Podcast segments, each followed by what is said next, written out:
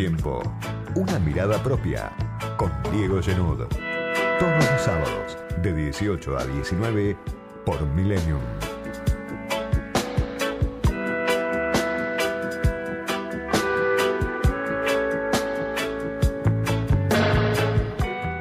Dijimos hace una semana que faltaba muy poco para saber dónde estábamos parados desde el punto de vista electoral, sin saber, por supuesto, qué es lo que iba a pasar al día siguiente, el domingo pasado en las primarias, pero la supuesta previsibilidad de la que se fiaba el gobierno, la idea de que el resultado no iba a ser tan bueno como en 2019, pero tampoco tan malo como en 2017, la ilusión del gobierno, la quimera, podríamos decir hoy, de que la pandemia que trastocó por completo la vida de millones de personas no iba a tener impacto en el terreno electoral. Eso que pensaban en la Casa Rosada, en la residencia de Olivos, que Alberto Fernández iba a ser plebiscitado, que por primera vez iba a ganar el peronismo en la provincia de Buenos Aires después de 16 años, que Alberto Fernández iba ya camino a la reelección, eso que decían al lado del presidente, ministros del presidente, el propio presidente. Bueno, todo eso obviamente se reveló como una trampa, como una ilusión, puro deseo, pura fantasía.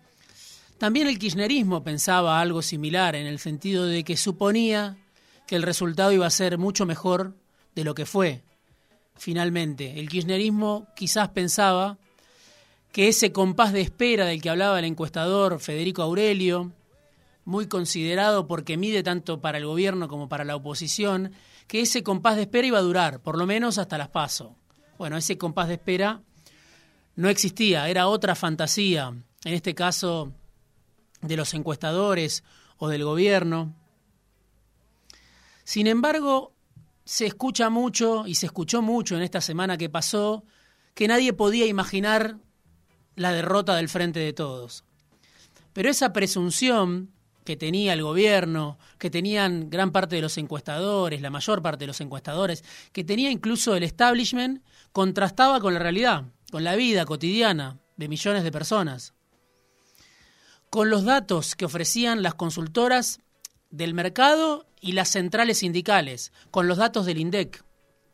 Lo dijimos demasiadas veces en este espacio, nos cansamos de decirlo. Lo escribí yo personalmente varias veces en el diario AR. Pero además lo dijo, por ejemplo, Emanuel Álvarez Agís, que es un economista que fue viceministro de Kisilov, muy escuchado por el establishment. Escribió un informe que se tituló Les hablé con el corazón y me contestaron con el bolsillo. Lo que dijimos tantas veces en este espacio, lo que dijeron las consultoras del mercado, lo que coincidían en decir las centrales sindicales. El gobierno iba a la peor elección de las últimas seis desde el punto de vista del bolsillo, con el salario real más bajo de América Latina medido al dólar oficial, con los peores niveles de empleo, con desocupación en los niveles más altos de la última década, pero aparte con mucha destrucción de empleo que ya venía del gobierno de Macri, pero que se profundizó con la pandemia y que solo en parte se revirtió. Tantas veces lo mencionamos en este espacio, la precariedad laboral, los niveles altísimos de pobreza, 20 millones de pobres en la Argentina, según la última medición que conocemos, con una recuperación o un rebote económico que solo se siente en algunos sectores, con la plata que no alcanza para llegar al fin de mes, con la inflación por las nubes. Por supuesto, la conversación pública iba por otro lado. Si uno prendía la tele o si veía a los candidatos, parecía que este escenario no existía. Pero me parece demasiado decir que no había ningún dato de que el gobierno podía perder, como perdieron tantos oficialismos, después lo dijo Cafiero, pero antes de la elección esperaban un triunfo. Esa burbuja, la burbuja de Olivos, la burbuja de la Casa Rosada, la burbuja del Círculo Rojo, contrastaba fuertemente con la realidad social de millones de personas que no llegaban a fin de mes. ¿Fue la única razón? Seguramente no. seguramente no, pero había elementos para ver. Cuando se dice que nadie preveía esta derrota, se podría decir que esa gente que no preveía la derrota no quería ver los datos de la realidad que estaban sobre la mesa.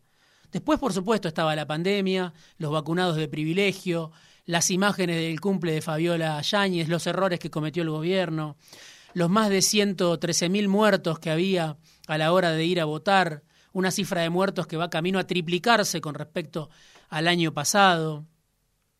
Todo eso seguramente también impactó y no alcanzó lo que el gobierno hizo bien, que seguramente algo hizo bien el gobierno para lograr la vacunación récord que logró finalmente, para tratar de que no haya escenas de desborde sanitario, pero todo eso que se hizo no alcanzó, quedó muy lejos. Y hay una primera conclusión entonces, que es esa, cuando se dice que nadie vio venir esta derrota, debería decirse que no quisieron ver que podía venir esta derrota. La mayoría no quiso ver esa realidad que a nivel social se percibía, se respiraba, alcanza con ir al supermercado, con ir al almacén. Pero lo grave no es que no lo haya querido ver el establishment, que no lo haya querido ver el periodismo, que no lo haya querido ver el gobierno, lo más grave es que no lo haya querido ver el presidente. El presidente que fantaseaba con ese plebiscito ese triunfo después de 16 años, la reelección, casi acariciando la reelección que hoy parece un chiste.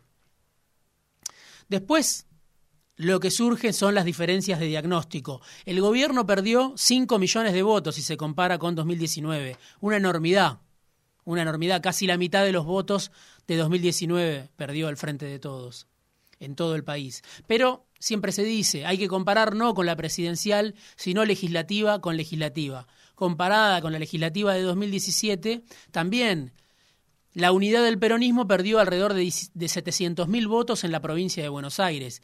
En la provincia de Buenos Aires que gobierna Axel Kisilov, el candidato de Cristina para la provincia de Buenos Aires y quizá también para la presidencia, si es que todavía se puede pensar en un futuro dentro del Frente de Todos, cosa que hoy en estas horas es muy difícil pensar en el futuro. Solamente se puede pensar en el mañana, en pasado mañana, en la semana que viene y como mucho en noviembre. El Frente de Todos perdió en todos lados. Lo primero y más doloroso para el país unitario, la derrota de Kisilov, la derrota del kirchnerismo en la provincia de Buenos Aires. Pero perdió en Santa Fe, en la ciudad, en Córdoba, en Mendoza, como se preveía, y además en una totalidad de 17 provincias, de las cuales muchas eran votantes incondicionales del peronismo desde el regreso de la democracia. Hay que remontarse al año 83 para que en algunas de esas provincias o incluso antes se conociera una derrota peronista. Entre Ríos, Chaco, La Pampa, Catamarca, Misiones, La Rioja, Chubut, Río Negro, Santa Cruz, Tierra del Fuego. Una paliza, sobre todo si se la compara con lo que esperaba el gobierno. Y ahí aparecen las diferencias de diagnóstico. El dato objetivo, el gobierno perdió una enormidad de votos. Pero ¿qué votos fueron los que se perdieron? ¿Cómo se perdieron? ¿Por qué se perdieron? Y ahí ya empieza la división, no solo a nivel social, sino que empieza la división adentro del gobierno. Primero tenés la participación más baja desde, desde que comenzó la democracia. La cantidad de gente que fue a votar fue la más baja desde que comenzó la democracia. contrario a lo que dijo Guado de Pedro, el ministro del Interior ese domingo, cuando dijo estamos conformes con la participación. Bueno, 66%, 10% menos que el promedio de las últimas elecciones. Si tenés un padrón de 34 millones, casi medio de personas, y votaron 22 millones 700 mil personas, bueno, tenés que más de 12 millones de personas no fueron a votar, pero además tenés una baja muy importante contra el promedio. De esos 34 millones y medio de personas aproximadas que conforman el padrón, hay un 10% que vota habitualmente y no votó. Es decir, que hay 3 millones y medio de personas que no fueron a votar y habitualmente votan. Bueno, ahí está la esperanza del Frente de Todos, que esos 3 millones y medio de personas que se quedaron en sus casas vayan y voten al Frente de Todos, que aparezca una especie de marea como la que en su momento benefició a Macri en 2019, como la que en su momento benefició a Cambiemos, muchas veces, en 2015, en 2017, en 2019. Pero claro, siempre era el peronismo el que tenía más votos en la primaria y después en todo caso perdía, por eso es tan difícil la circunstancia. Siempre el peronismo es el que va y vota en todas las instancias. Esta vez no sucedió así. Como me decía un intendente, los nuestros no fueron a votar. ¿Por qué no fueron a votar?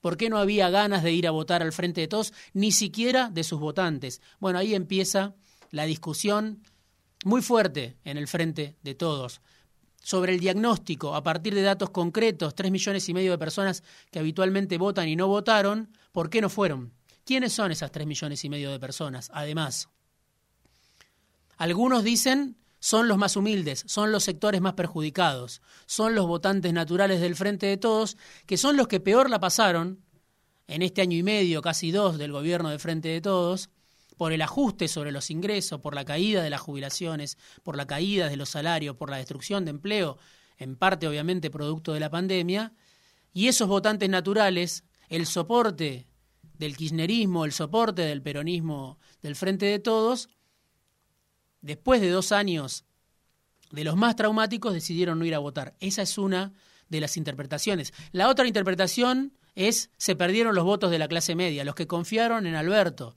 los que pensaron que Alberto iba a ser distinto a Cristina y dijeron no, esto es lo mismo. También, por eso hay una división muy fuerte en el frente de todos. ¿Qué votos se perdieron? Probablemente se haya perdido un poco y un poco, un poco de clase media y un poco de sectores más humildes que también la pasaron muy mal, la pasaron peor, es posible que la clase media, pero todo en un marco donde todos los sectores y los votantes del Frente de Todos la pasaron muy mal.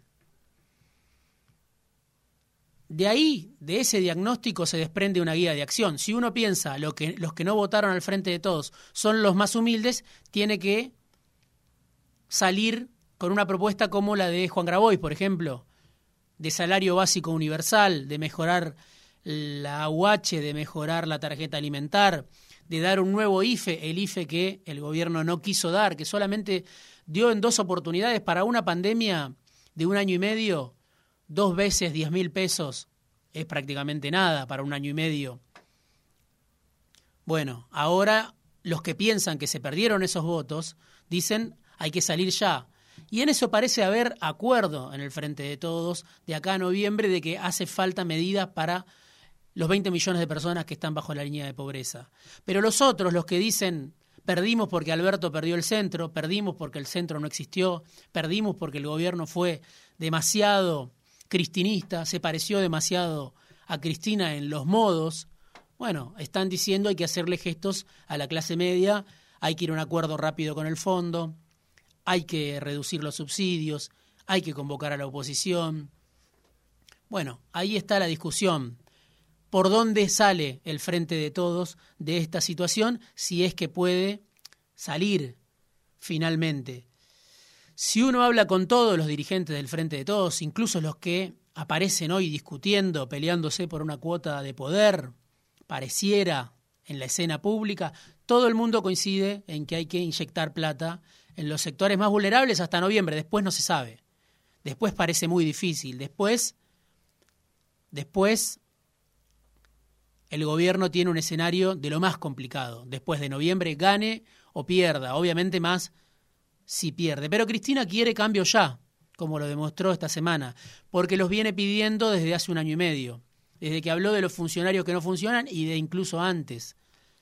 Y Alberto Fernández vino demorando los cambios desde hace meses, pese a que se encendieron todas las alarmas.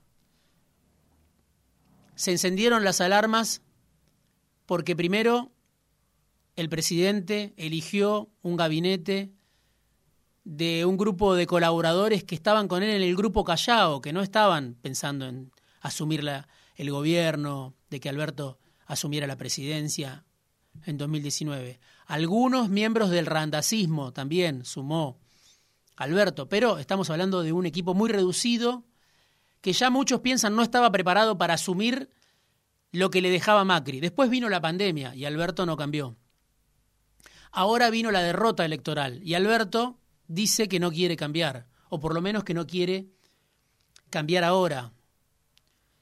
Parece ser más que nada una discusión de tiempo. Cristina que golpea la mesa, que hace volar todo por los aires para renegociar con Alberto un nuevo gabinete de poder. No parece ser hoy Cristina alguien que decida romper el frente de todos y alejarse del gobierno. No tiene tampoco a dónde ir la presidenta y su sector, salvo a la intemperie. Pero el culebrón de estos días lo que demuestra es que el frente de todos era un frente para la victoria, no estaba preparado para la derrota. Ante una derrota se desata la crisis, ante una derrota se expresan las diferencias. Algo que no se quería ver, así como no se quería ver la realidad social, no se quería ver que existían diferencias. Se hablaba de la unidad como la unidad, como si fuera un fin en sí mismo, y no lo era, por supuesto. Debajo estaba esto, este volcán que ahora vemos en erupción, estas tensiones que quizá mañana se resuelvan o quizá no, no lo podemos saber, porque lo previsible, lo que uno esperaba que se pusieran de acuerdo, que pudieran ponerse de acuerdo el presidente y su vice, bueno, hoy parece bastante difícil. Apareció la crisis de gabinete, apareció la crisis institucional y algo que tampoco nadie quería ver en el frente de todos, las diferencias de trayectorias y de perspectivas. No todos la pasaron igual de mal durante el macrismo, algunos la pasaron mucho peor, el kirchnerismo sobre todo. Otros, como Sergio Massa, estaban en Davos con el presidente o votando las leyes de Cambiemos. Otros estaban armando una fuerza como la de Florencio Randazzo. Por eso, por eso a esta hora las urgencias son distintas. El kirchnerismo siente que lo único que tiene son los votos que puede conseguir. El resto de los actores del Frente de Todos quizás se puedan reacomodar más adelante, como ya lo hicieron cuando perdió el Frente para la Victoria y fueron parte del sistema político en un momento en que el kirchnerismo era marginal, sus funcionarios iban a la cárcel, los empresarios ligados al kirchnerismo iban a la cárcel y otros estaban en reuniones con el presidente Macri, con sus ministros. Pero claro, si la realidad fuera otra, si no hubiera existido la pandemia, si el gobierno hubiera ganado las elecciones, nada de esto hubiera sucedido. Si la economía estuviera creciendo, nada de esto hubiera sucedido. Pero ahí también aparece algo que de entrada no se quiso ver el gobierno se hacía cargo de una bomba de tiempo que había dejado el presidente Macri. La crisis que muchas veces le había estallado al radicalismo, esta vez le estalló al peronismo. No alcanzaba con la nostalgia del primer kirchnerismo para desactivar la bomba. No alcanzaba con un gabinete amateur, como el que eligió Alberto Fernández. Todo eso no se quiso ver. Y para todo eso no estaba preparado el gobierno del Frente de Todos. Editorial, análisis, conversaciones, entrevistas, fuera de tiempo, con Diego Genud.